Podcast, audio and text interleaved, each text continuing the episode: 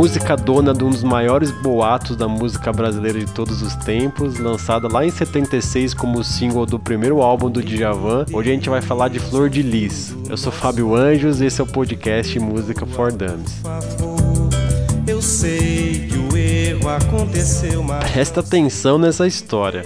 O Djavan teve uma mulher chamada Maria e os dois iriam ter uma filha que se chamava Margarida. Mas a sua mulher teve um problema ali na hora do parto e ele teve que optar pela vida da mulher ou da filha.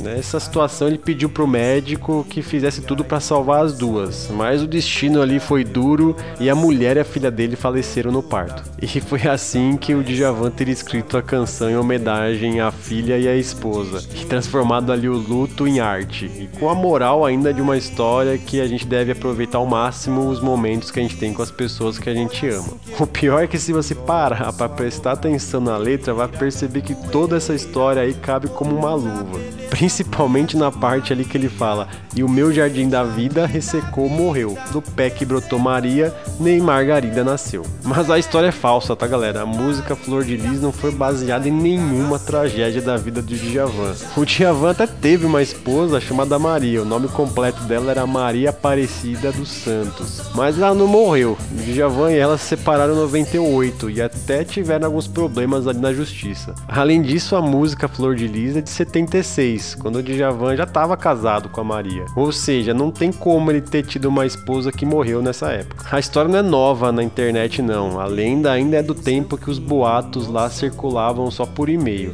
Na época, o próprio site do Djavan lançou uma nota desmentindo toda a história aí, só para vocês entenderem a dimensão que isso tomou. Em 2013 foi a primeira vez que o Djavan falou sobre o real significado da música e que aliás é muito simples. Trata-se ali de uma canção sobre o amor que chegou ao fim após o personagem principal da letra ter cometido um erro que foi imperdoável pela sua amada. E que por mais que os sentimentos dele fossem verdadeiros, Maria permaneceu fria e irredutível. E ainda ele compara ela como uma flor de lis, uma planta ali solitária que cresce em terreno seco. Aliás, uma curiosidade sobre flor de lis é que ela é usada como símbolo da França, uma referência lá aos valores de, da lealdade, soberania, poder e honra. A gente pode até deduzir que Maria fosse uma mulher de princípios muito fortes. Assim, ela partiu deixando as ilusões românticas dele na poeira.